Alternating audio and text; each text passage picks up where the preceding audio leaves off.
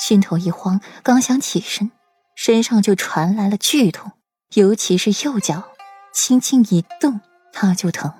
顾阮不由得倒吸一口凉气：“有人吗？”扬声朝外面喊。屋外进来一人，是老熟人了，是江说楚妖馆的妈妈。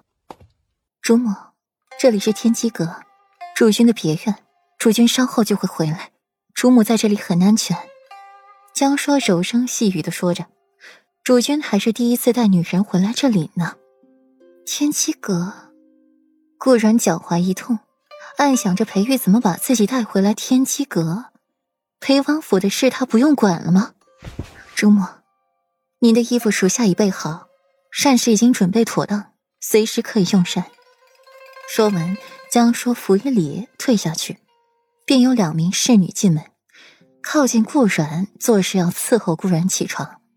顾然警惕的往后面一躲，冷声道：“出去，我不需要你们伺候。”那两名侍女愣了一下，与对方对视一眼，听话出去。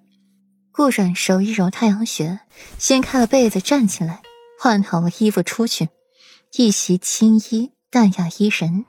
顾然走出了房门，外面正洋洋洒洒的飘起来小雪花，寒梅傲雪，阵法。顾阮心底想着，这都什么季节了，怎么可能还有梅花盛开？想必是裴玉用了阵法，改变了节气，才使这寒梅绽放。只是，他好端端的把自己带这儿来做什么？主母，墨尘大老远的瞧见了顾然，便过来。半年前，她还是自己保护的顾四小姐，半年后就成为了自己的主母。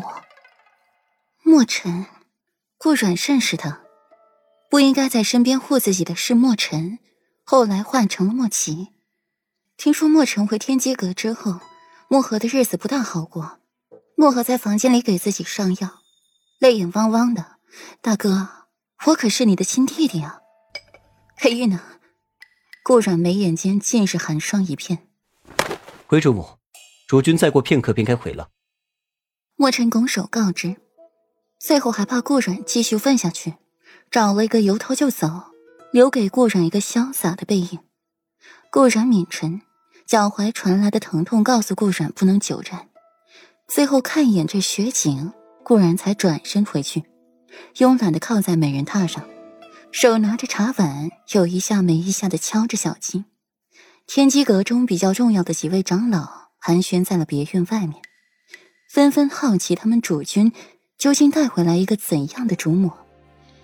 奈何这美人娇弱无比，连别院都不出一步。见过顾阮的江说，正被各长老拽住，询问这位主母如何，配不配得上他们主君。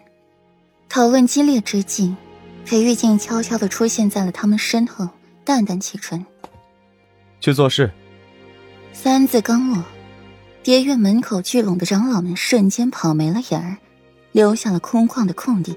裴玉也淡淡看了莫奇一眼，眸中寒意不言而喻，让他也去做事。莫奇微笑退下，忍不住腹诽：“主君不高兴，属下遭殃；主母惹得主君不快，还是属下遭殃。主君舍不得对主母撒气，仍旧是属下遭殃。这日子太难过了。”裴玉缓步进屋，就见着顾阮在榻上发呆，有一下没一下的用茶碗敲着桌面。三天，该消气了吧？裴玉从顾阮的手中夺过了茶碗，语调温润：“我睡了三天。”顾阮错愕道：“他以为自己只是睡了一觉，可不曾想自己睡了三天。”三天半。裴玉补上了一句话，给自己倒了一杯茶，浅酌。我怎么会睡这么久？顾阮不由得蹙眉：“只要本世子想，本世子还可以让你睡上一辈子。”话里话外尽是威胁。顾然冷哼一声，不搭理他。过了许久，才问：“你带我来天机阁做什么？”